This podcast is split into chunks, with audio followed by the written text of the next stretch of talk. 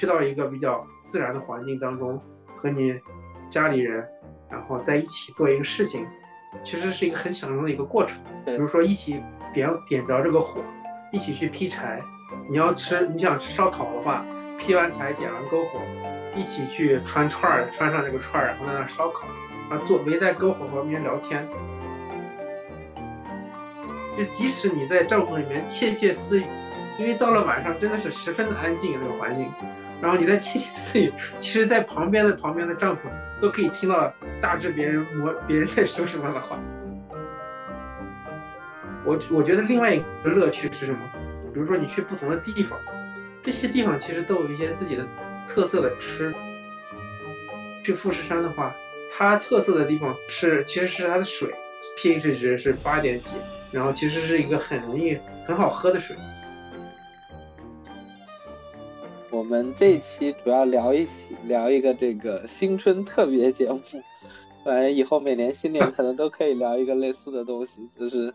跟生活有关的，怎么让生活变得更有趣。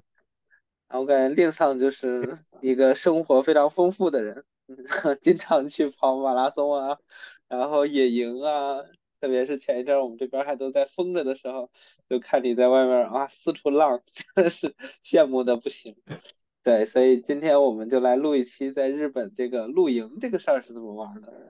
露营其实前一阵在国内的时候也火了一阵，但它好像就那阵就真的挺火的，就是四处卖那些东西的装备，然后就是各种的那个公众号都在催相关的文章，但好像没没过一阵儿就就。就没那么火了，可能跟疫情有关，但呃，就是我对这个其实一直也挺感兴趣的，然后正好听令草聊一聊这个怎么玩的，感觉其实露露营在日本也是有火的这种感觉，在露营火之前是什么火？在日本是滑雪比较火，但是最近这几年，因为滑雪毕竟是有季节限制，到这个只有特定的季节，比如冬天或者是雪雪场比较好。那个下雪的这个天后比较适宜的地方才能滑雪，但是露营的话就没有这个局限，所以这两年，特别是疫情这两年，在繁忙的这种都市生活中，你可以找一个人少，然后大大家可以呃享受这个生活的这个作为一种新新的玩法，也不能说新的玩法，就是以前有，但是呢，越来越多的一般的人都开始接触这个，在日本至少是现在这个情况。所以也形成一个叫 boom，就是这个露营热。简单的说一下露营，呃，分了几个不同的种类。首先，露营分为野营还是非野营。怎么说呢？野营就是说你是真的是到一个自然环境里面，就是野外，没有任何的就是人为加工痕迹的自然环境当中，把车一停，比如说，呃，无论你什么样的交通方式去到那个地方，然后搭帐篷，然后。住在就直直接住在那边，什么条件都没有，没有水，没有电，没有气，然后什么都没有，就是纯野外，这叫野营。那非野营就是说，呃，日本就是现在在这个 boom 出来之后，很多人选择在投也形成一种投资的方式，比如说正常的投资，房地产投资，你是买一片山，呃，买买个房子，呃，但是这个露营的话，那就可以买片山，然后搭建一个露营场地，这样的话呢。它就是非野非野营，就是说很多人可以通过网上，然后或者是呃打电话预约这个准备好的野营场地。这也其实也不是单纯意义上的野营啊，其实就是呃有一有些地方根据季节的不同会有提供水啊，或者是电也有提供的地方。然后每一个地方都是准备好的区域，然后每个体看它那个野营的地方都有区划，就是每一个每一个人。有一个车的停车位，然后有一个搭帐篷的位置，大约是多少平米这样的一个感觉。其实也不是单纯的就是真真正的是意义上的野营，但是呢，啊，至少它就是说有在一个很接近野那个自然环境的那个状态下，然后你可以有一定的基础设施的条件下享受这个露营的这个快乐，然后你也可以在那边烧篝火，然后自己想做一些什么事情都可以。这这就是说野营和。非纯野营，在这个非纯野营里边，还有一些，比如说，呃，刚刚我简单有说过，说到就是提供一些基础设施比较好的，当然也有基础设施比较破破烂的。我说我们正常需要的有水电，然后还有比如说有的地方，呃，冬天的话需要加热的设备暖，或者甚至需要洗澡啊这些的，可能呃还有厕所、洗手间这些呢，这些基础设施。那有些有些地方可能虽然它整理块整理出来一块地方，但是可能什么这些设备也没有，但是呢，至少它可以保证这块地方没有那种野生动物。比较危险的动物靠近啊之类的，有些露营场地的话，它整备的十分豪华。那这样的话，可能水、水电都有，而且呢还可以洗澡，然后洗手间也很干净，还给你整理出来专门就是烧篝火的地方，专门扔垃圾的地方。然后垃圾当然，呃还要分类，瓶子装 瓶子，呃等等，这些都是规则，会有很多很细的规则。露营的生活就是你享受的是远离这城市的喧嚣，回归自然嘛。大多数会选一些风景比较好的，而且就是我觉得我自己个人觉得最有意思的事情就是说，回归自然是一点，还有一点，比如说家家里边有孩子，你这个时候你在露营的这个过程，其实就是和孩子一起，比如说一起做一个事情，一起搭帐篷，一起点篝火，一起通过这种篝火，然后做自己的晚饭，然后这其实是一起做事情，在平常在家里面可能就没有办法。慢节奏的享受这个过程，而这但是通过露营的话，就是一般就是很有又会会有很多时间，然后大家一起做一个事情。露营的时候，因为其实它也有一些比较细的规则，比如说晚上的话是在九点或者是十点，根据露营场地不同，到了这个宵禁的时间之后呢，大家就不能喧嚣吵闹，然后就必须安静的睡觉。然后在那个之前的话，你可以做一些事情。就发出一些声音也没有问题，让大家有一个呃很明显的生活更更回归一些原始。比如说像我的话，我自己如果在家没有去野营的话，有可能有些时候就就是会睡得比较晚，十二点啊，有些时候会是超过十二点。但是在去野营的话，就是没有这些，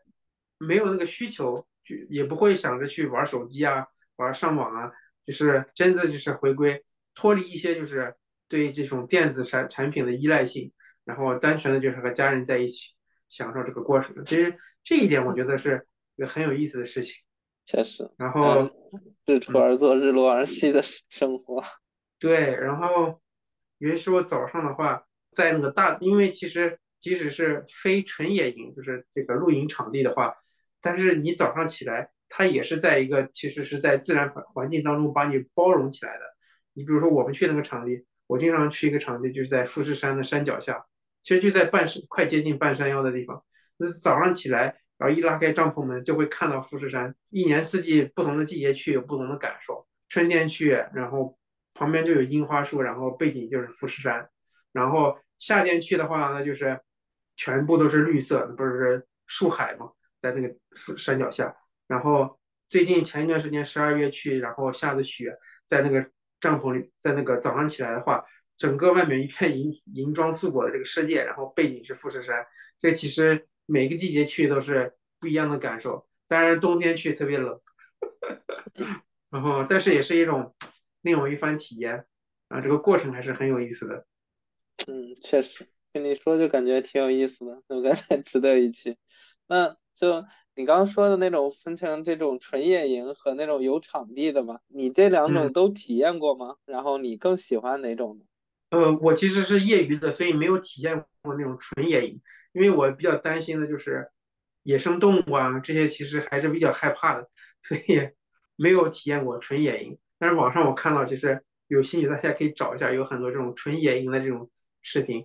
在日本的这边的话，其实国国内也一样，就是。在野外纯野营的话，有些地方山里面会有熊，会有野猪这些野生动物。即使就是不是去野营，因为我自己亲身体验，就是单纯是爬山都碰到过野猪，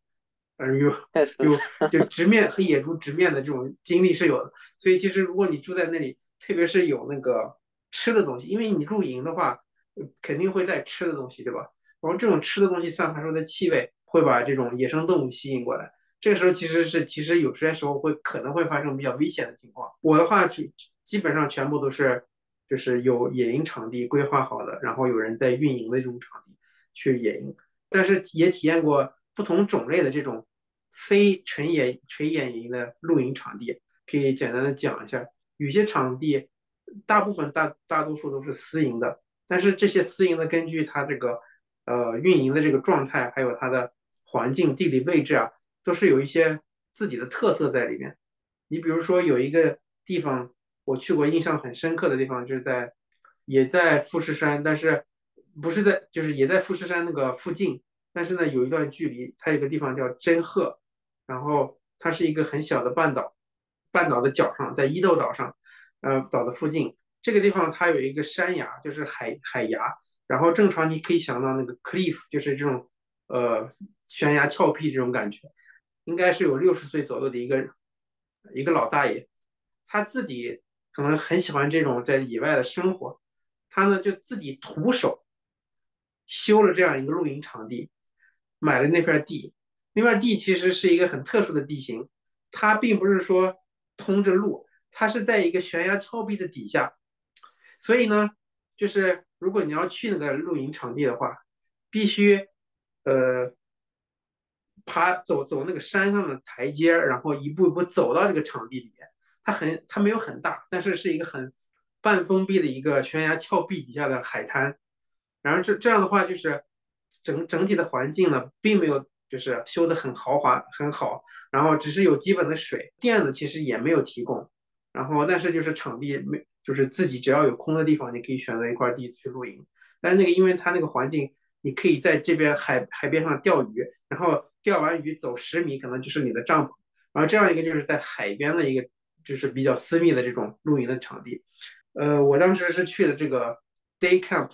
对这个也也补充一下，就是说。看，就是露营的话，并不是说你必须要马上就要住在外边。你可以，比如说有兴趣的话，可以一开始就是只是那个叫 day camp，就是白只是白天早上去，下午就回家。这样的话，其实就是 day camp，你不用在那边过夜，可以少很多这种露营的装备。我们等一下可以再讲一下露营需要哪些装备。那至少如果你不在那边睡，就睡觉需要相关的东西，比如说睡垫啊、睡袋啊这些东西，其实都是不需要的。我当时去的是 day camp，就是早上去的，然后下午回。但是那边的话，你可以享受，比如说在这边边在海边玩，然后呢中午在那边自己吃饭。然后我看到有人在海边直接钓鱼，钓完鱼上来这就直接就是撒西米在吃。然后这个真的是这个露营还是切了是吗？对对对，因为有的人就是他们其实有些人他是有厨师经验的。他直接钓上鱼上来之后，直接切了就吃，真的很新鲜的鱼，然后就可以吃。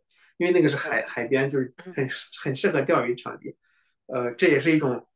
呃不一样的感觉。但是整体它那个环境，因为是那个那个老大爷自己修的嘛，他可能修了几年，但是也没有修得很好，所以呃，比如说你要你要想用电呐，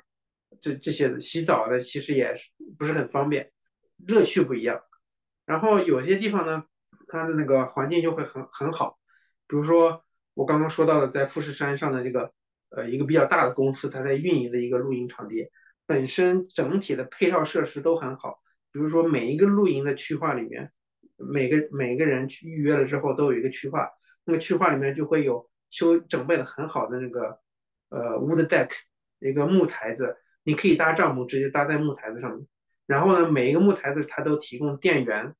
然后。有电源，这 就是感觉和在自己家没有太大的差别了。附近还有很很干净的，就是比如说洗手间，然后还有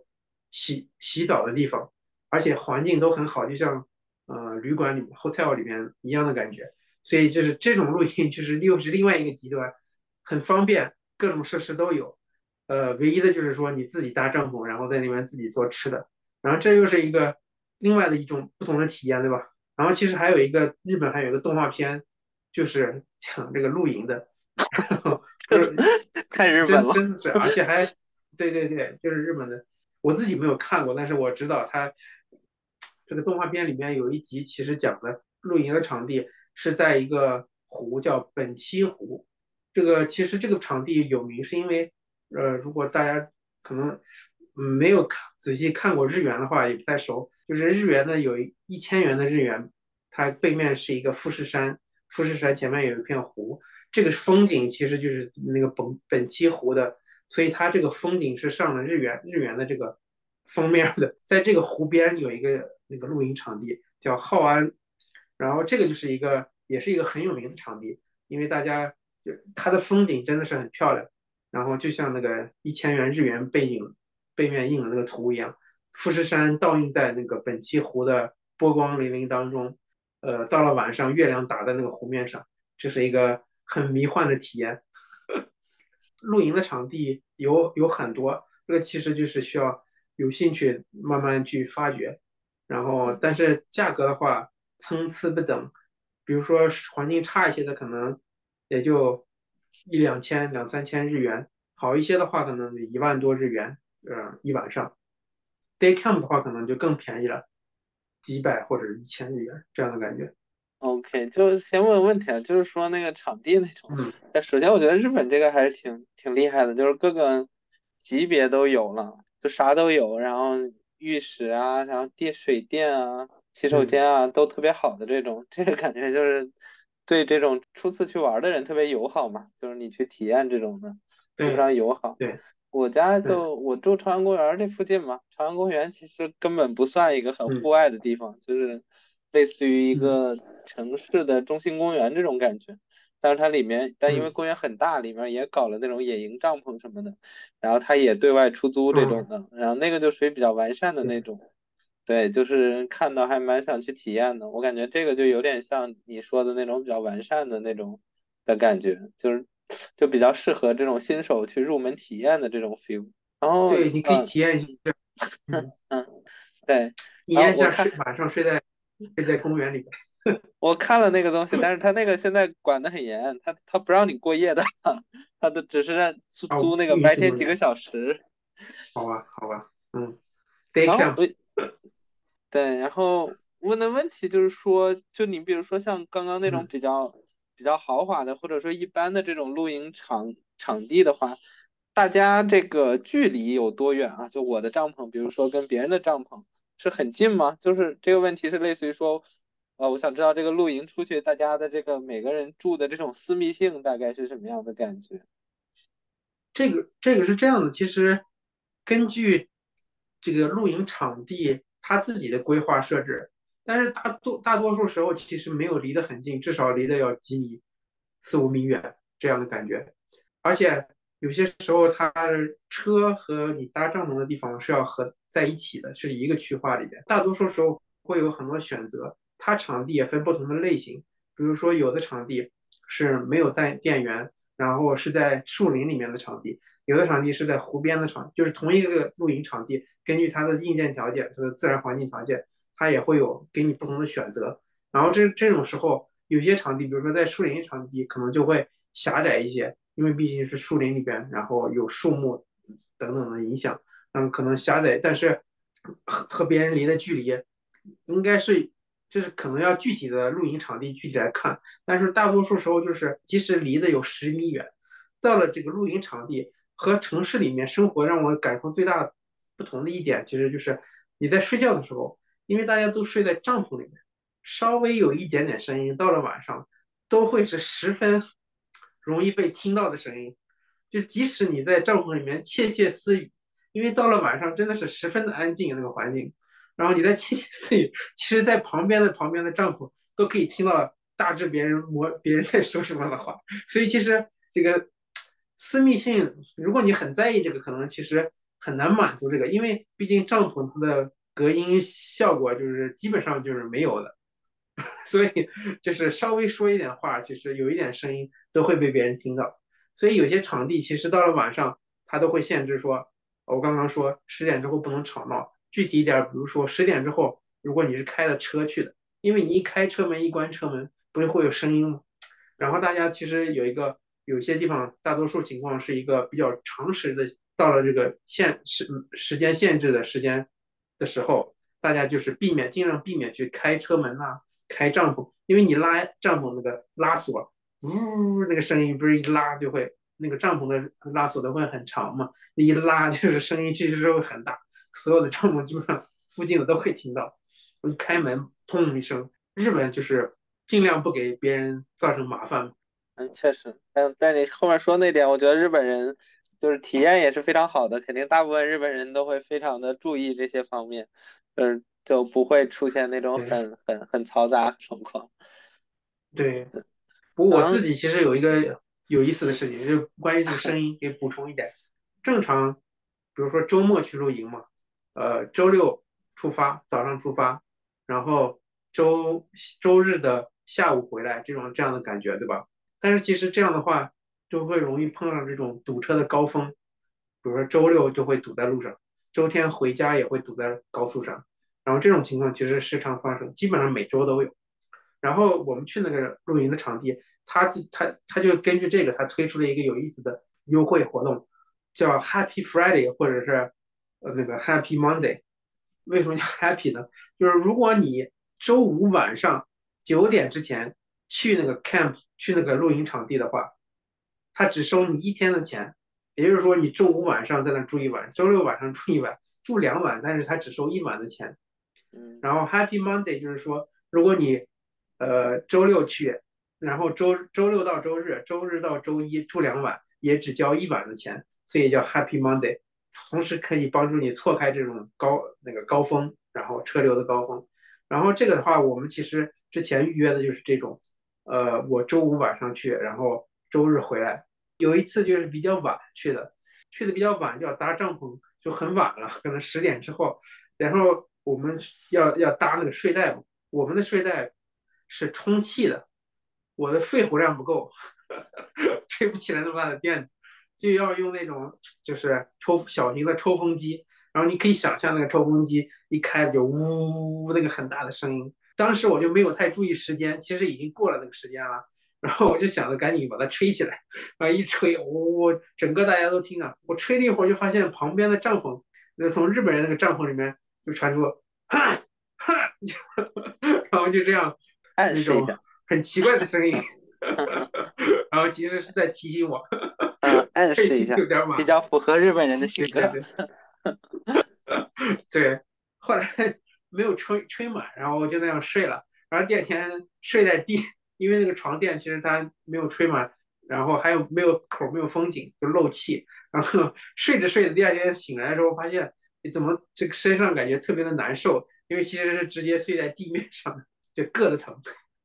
当时人家提醒你，你就赶紧关了是吗？你没有等他吹满，然后就去睡了是吗？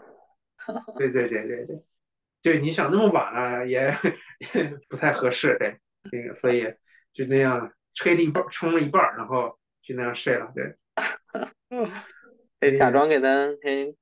可以假装听不见，然后直接给吹满，然后到人家隔壁去道歉一下，假装自己是韩国人。那你这个是有道理的，对吧？嗯，好，好多这种互黑的吗？哎，那边那那那有这种管理员吗？就是类似于说，如果大家真的有一些矛盾，他有个管理员来来来管理一下吗？像那些好一点的帐露营的场地的话，都是有人在那边，肯定是有工作人员的。就像刚刚说那个露营的场地，他还会有人就是不定时的，就是巡夜啊这种。观察附近的环境的情况都是有的，但是就是像你刚刚说的这种产生矛盾这种，呃，在日本这个生活就是，呃，矛盾肯定是有的，哪里都有，但是就是这种很正面正正面那个冲突的这种矛盾其实很少见，呵 呵很少见，大家可能都是尽量避免这种正面的矛盾冲突。对，确实。然后另外一个就是说，你就你现在体验的这个露营，你觉得在日本是个比较火爆的事儿吗？就你正常去那些场地，大家那些场地是比较满的吗？这个场地其实它也是有限的资源，可能场地自然环境是无限多的，但是风景好、条件好的场地还是一个稀缺资源。所以如果要预约的话，你比如说有些像场地，它条件很好，环境也很好。被风景也很好，到了这种那个旺季的话，基本上很难预约到。呃，就我刚刚那个介绍那个浩安那个露营场地的话，很多时候就是不好不好预约，而且那个地方它不支持预约。那这样的话，大家怎么？大家可能有些人就凌晨四点多出发，然后这样的话，到的越早，可能就能抢到位置。然后到的晚了没有位置的话，就没有办法在那边做。好的地方，大家想去的地方，那个也是比较那个稀缺的一个资源。了解。你去看到这种野营的的话，是大部分都是这种家庭去野营的吗？还是这种情侣的之类的各种配置的都比较多呢？我看到的，所以我自己的感觉可能家庭的会多一些，然后剩下的可能情侣的可能是最少的吧。再剩下就是叫 solo camp，一个人的 camp。对对对，很很多日本。他可能就不用，对他可能就是开个开一辆摩托车，摩托车上搭一个装一个那种很微型的帐篷，一个人嘛，对吧？东西很精简，或者是开一个轻车 K car，在日本用小排量的车，然后装上他的东西就可以一个人 solo camp。剩下的就是我觉得最多的应该就是 family camp。为什么？就是就像我刚刚说的那个，我觉得就是。你去这去到一个比较自然的环境当中，和你家里人，然后在一起做一个事情，其实是一个很享受的一个过程。比如说一起点点着这个火，一起去劈柴，然后你要吃你想吃烧烤的话，劈完柴点完篝火，一起去穿串儿，穿上这个串儿，然后在那烧烤，然后坐围在篝火旁边聊天。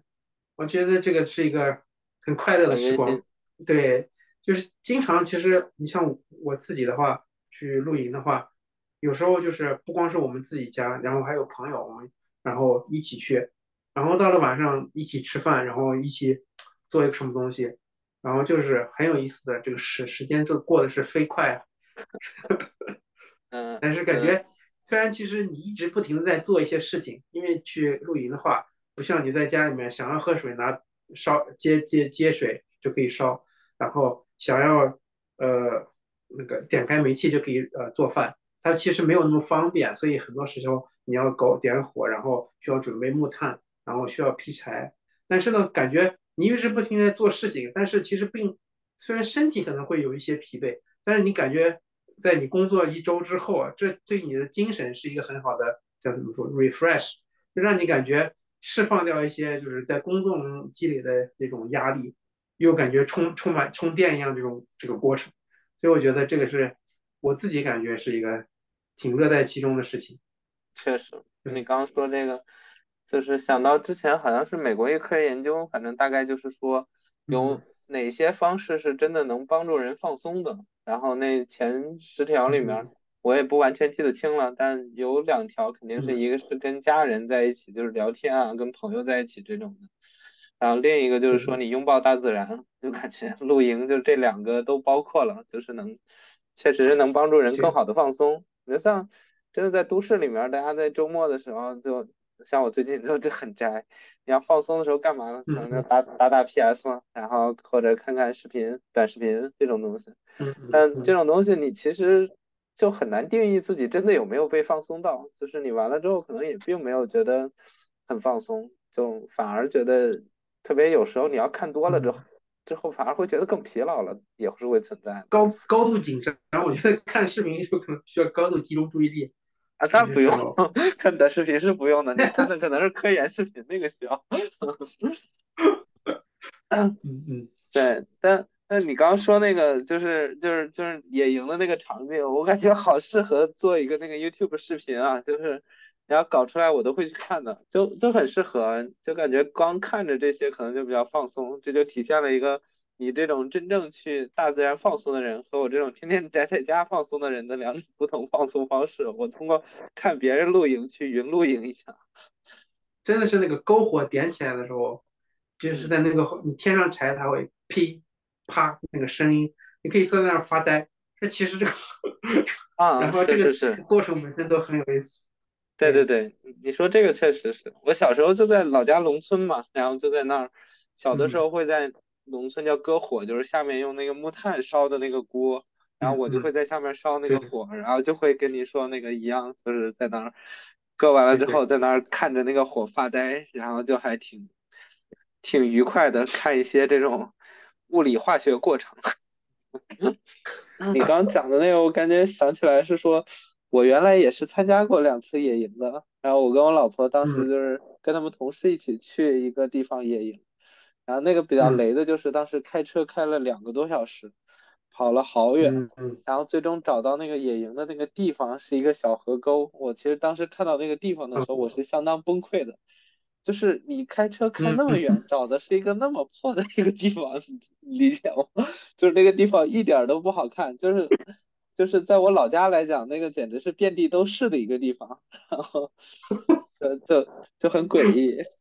我就说我妈要是看到这个，说我们开车开这么久找一个这种地方，她都疯了。但那个天幕确实很实用，当时我还跟大家一起把这个天幕给拉起来。就是它确实会晒嘛，然后那个天幕给遮着，对，确实会舒服很多。对，这是一个。然后另外一个就是说，说到那个空气垫，就是有那个石头在下面会睡得很不舒服那档子，这个我也有体验。我们当时也是属于去朝阳公园，然后自己带个垫子，然后就像在那儿都不是说躺着，就在那儿坐着，然后那儿的有那个石头，你都会坐得很不舒服，就是，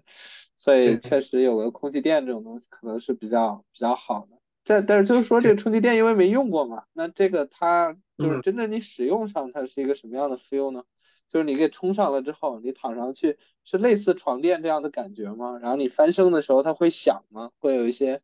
这种奇怪的响？会有一些，会有一些响动，稍微可能需要一点适应，毕竟它是空气嘛，对吧？可能有一种飘飘的那种，稍微有点飘飘的感觉。嗯，但是基本上就是习惯了的话就。还好，如果是你是一个晚上喜欢动来动去的人的话，有可能不适应。但是就是你你充的足一点，气足一点的话，它还是比较就是有刚性的，可以接近有刚性一些。基本上睡的还可以比较踏实。主要是因为它底下其实因为那个空气垫我们那个比较厚，可能有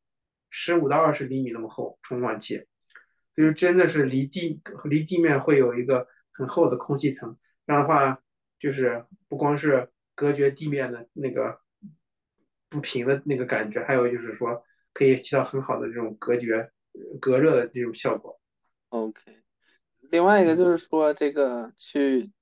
去野营肯定要搞吃的嘛，除了自己带之外，就你刚刚说那种比较豪华的那种场地的话，会有卖吃的吗？啊，这种场地它如果你预约的话是可以预约吃的话，但是其实我们。我我觉得另外一个乐趣是什么？比如说你去不同的地方，这些地方其实都有一些自己的特色的吃的那个地方，嗯，然后你比如说去富士山的话，它特色的地方，呃，是其实是它的水，在富士山旁边，如果它本地产的一些水，其实是那个 pH 值是八点几，然后其实是一个很容易很好喝的水，它用它那个水，比如说做的酿的酒啊那些的。其实都是一个很有特色的东西，所以我觉得另外一个乐趣就是，如果你去一个地方，然后自己去当地的超市里面去采购一些当地的吃的，有特色的东西，计划一下吃什么东西，吃什么大餐，然后采购这些东西，享受这个过程，买回来东西，然后再从零开始做，然后这个是一个本身才是一个完整的一个露营的这个 过程。所以我们一般就是流程就是其实是来了之后会去一些。就是当地的超市，然后提前看一下，然后在那边买上新鲜的吃的，现现做这种感觉。嗯，OK，那既然聊到这儿，就可以要不你介绍一下，比如说你一次典型的这个露营，大概是一个怎么样的过程？就是从你去开始，然后到那边怎么怎么样，然后到离开这样子。对，一个典型的这个时间是大概怎么样？一次典型的露营。对。我刚刚有讲，就是说我们是是采用这种，呃，住两晚上这种感觉，其实是周五，呃，下午出发，呃，周日回返程这样的感觉。如果从我们这边去富士山的话，基本上开车走高速，如果不堵车，可能一个半小时，这样的感觉。比如说五点出发，六点半、七点之前可以到达这个地方，呃，买上东西，从超市买上东西。不到八点，然后到这个露营的场地，然后开始搭帐篷。搭帐篷如果要比较熟练的话，二十分钟、三十分钟就可以搭起来，全部都整理好。然后就是吃饭，可能头一天晚上，因为其实时间比较短嘛，比较嗯很多时间花在路上了，是会准备的简单一些。然后或者是有准备一些提前准备一些现成的去了就可以吃。第二天的话。早上慢慢悠悠的起来，喝杯咖啡，再 然后一般早上起来会不会比正常就是日常在家的时候起来的会早一点？会吗？还是会会早一点，会早一点，不知不不知不觉的就会到那个，我自己感觉可能就七点左右，也不能早，反正就是比在家的话那个醒来的那个状态不一样，就会很自然而然就会睁眼，因为它天会比较亮的那个，毕竟帐篷那个隔光性没有在家，而且你没有窗帘那些的，你就会感觉那个光就是透射到帐篷里边，然后会就是很自发自然那种醒。那个进入起床那个状态，醒来之后的话，就是慢慢悠悠的做一下早餐，早餐，然后吃吃早餐，然后喝个咖啡，逛一逛，对吧？再再去慢慢的考虑，哎，今天我们想去个什么样的地方？有因为有了充足的时间，在一周六的话，因为周五已经到了，那周六就有充充足的时间去，呃，在附近逛一下。当别人都在路上堵车的时候。然后其实周边有很多风景，有一些很多景点。但是因为开车的话，就会可以，比如说我们典型的是，有些时候就会在周边找一个小景点，小公园，就看一下，逛一逛。然后到了下午，呃，那个阳光好的时候，因为我们自己的话是这样，就是富士山附近其实有几个星巴克，然后那个星巴克我们不坐在星巴克里边，我们专门坐在外边。它正对着富士山，我们可以坐在外面的椅子上晒着太阳看富士山，是一个很好的体验。就是它那个位置很好，而且你进去确实是体验不一样。就是其实并不是在咖啡，而是在那个环境，对吧？呃，这样的话慢慢悠悠，然后再计划一下第二天就是周六吃什么，吃什么。其实呃有些时候露营慢慢很慢的过程里面，想慢慢在想是。然后就想吃点不一样的，但是也不是说要吃多么奢侈，就是很正常的。因为你自己去超附近的超市买，然后逛，然后想一想，哎，今天想吃个什么东西，那这个本身就是一个乐趣。比如说上一次我们去，呃，就在想，哎，我们这次可不可以熏一下肉？然后，就比如说在超市买了块肉，然后回来放在那个箱子里面熏了四个小时。结果吃出来的那个效果也是很惊艳的，然后我们自己熏的肉也可以这么好吃，呃，而且是呃整个过程都是自己在做的，这个就是一个 挺有意思的事情。原来其实很简单，然后呃第二天对早餐就用那个熏的肉做的培培根配着面包吃，啊，这个就是不一样的体验。这样的话就第二天，然后第三天的话其实就是还是正常的慢慢又醒来，但是。之后可能为了避免返程的高峰，然后尽量收拾帐篷的就要快速的把它收起来，整理好，然后 check out，然后回家。就是回家其实也是一个半小时、两个小时，然后回到家就是也就是周天的那个中午或者是下午两三点这种感觉。然后这样的话，还是可以有足够的时间让你从身体的疲惫里面再缓缓过去。那这样的话，周一就是身心都可以。放松，然后这个整个其实这是一个比较典型的这种露营的过程。听你描述下来，感觉就是一个，就是真的切换到了一种慢生活的模式，这个还挺有意思的。因为正常就在大城市生活，它节奏都是挺快的，那这一下子真能切换到一个慢生活的状态，就是相当于客观环境变化，然后导致你的这样一种生活状态的变化，这个还是相当有意思的。啊，其实，其而且就是我刚刚说，就像我刚刚说的，你你你你有些时候可能一直在做一些事情，准备一些东西。个人觉得，其实这是一个思维转换的一个过程。你不需要考虑工作，不需要考虑其他的一些平常生活中的杂事，而是换了另外一种模式。可能你的手一直在动。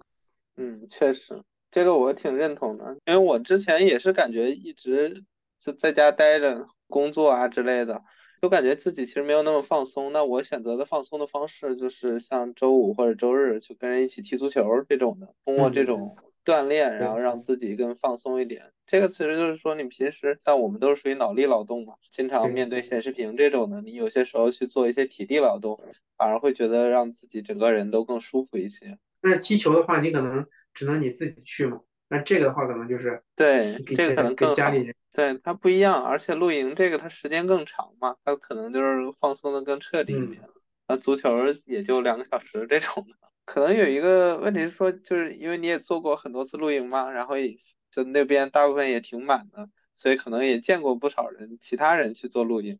所以就是你有见过什嗯。么一些特殊的、什么神奇的装备，类似于这样子的东西吗？就是这个人搞得特别高级。因为前一阵儿我看过一露营的，就我说国内露营特别火的嗯。那一段儿的时候，就有那个露营的广嗯。告这种的，就是说两个人 PK 这个嗯。自己的那个露营装备的那个视频，就是有些人会搞一些特别嗯。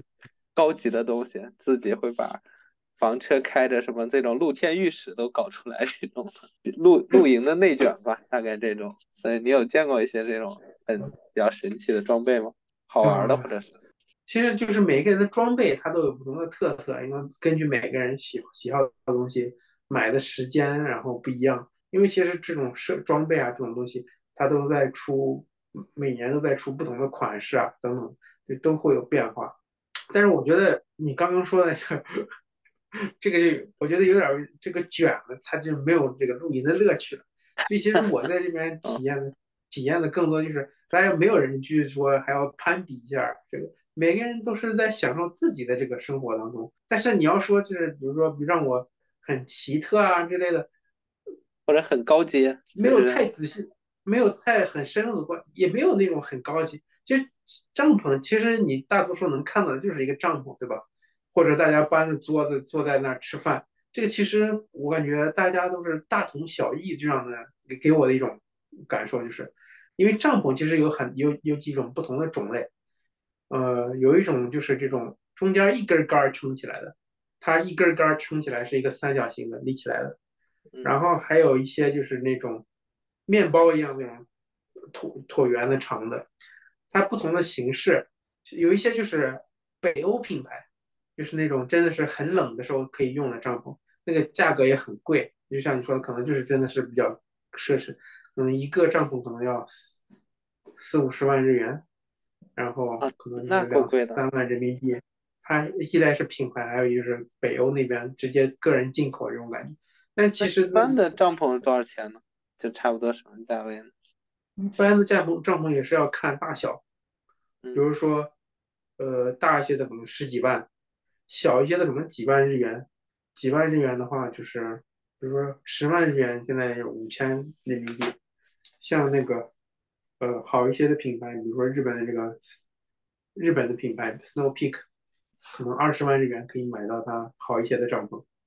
也就是一万人民币。这那一般是但是那就是很大。一般是多大面积以上的算是大帐篷，多大面积以下的算是小帐篷？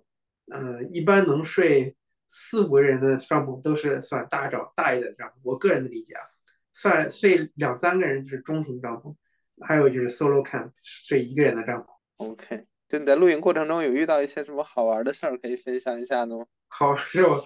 点点的煤油灯，然后因为有了煤油灯就要防止这种一氧化碳中毒嘛，就是还有这种一氧化碳就是这种有毒气体的监测的这种仪器，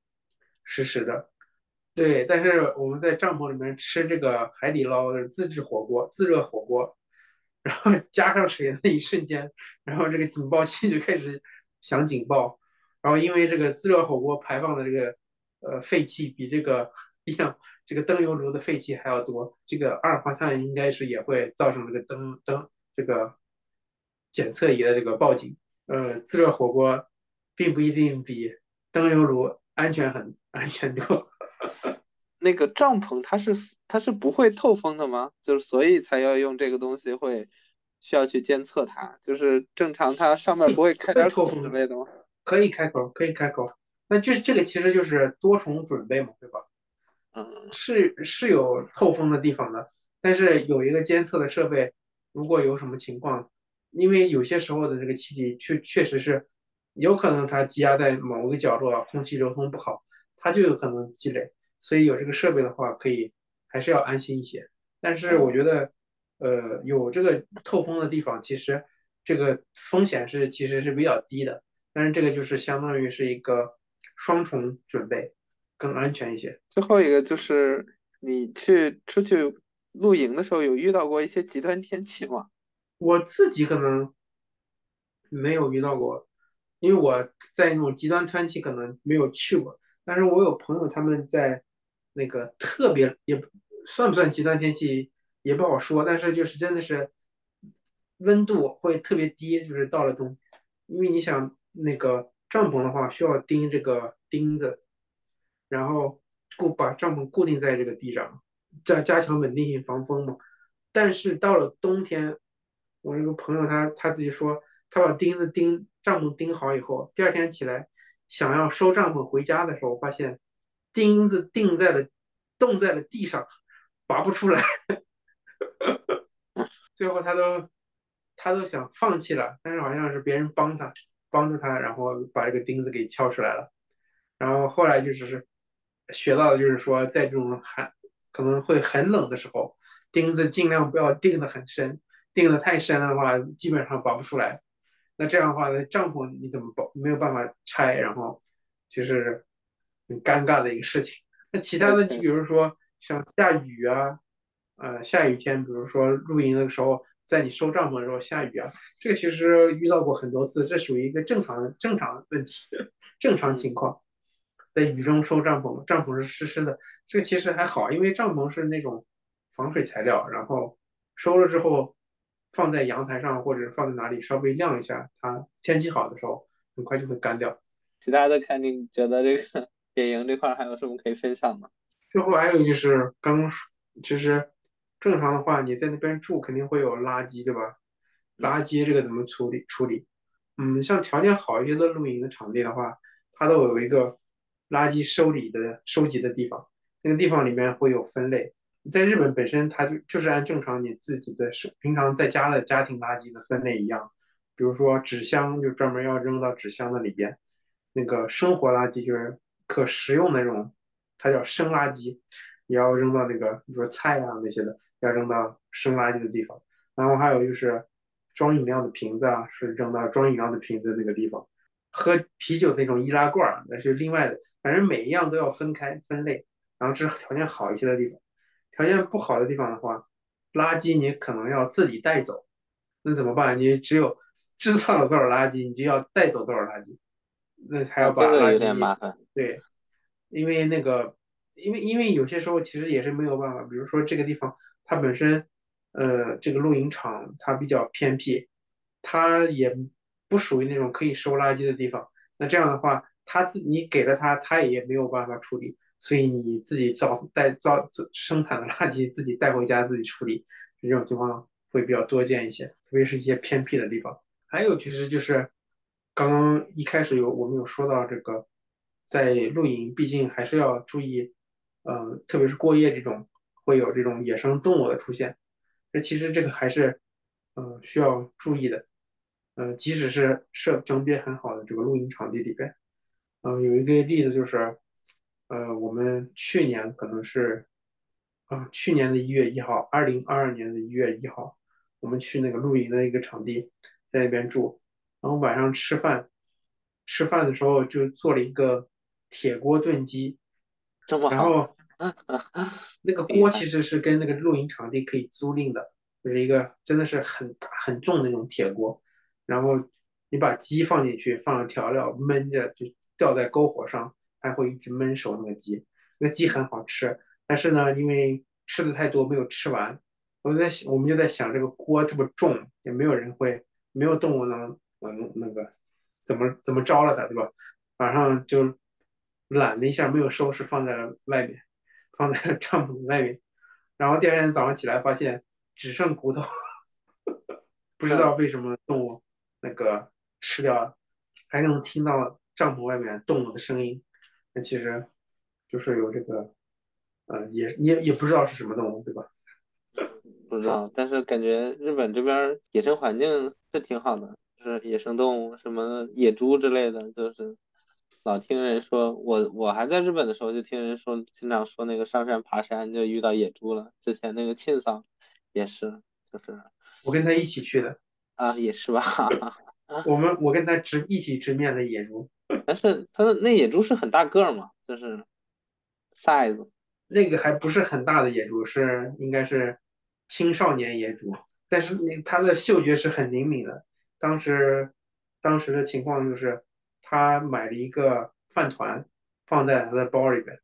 然后我们中爬山爬到一半，把这个饭团，他把他的包放在了石头上，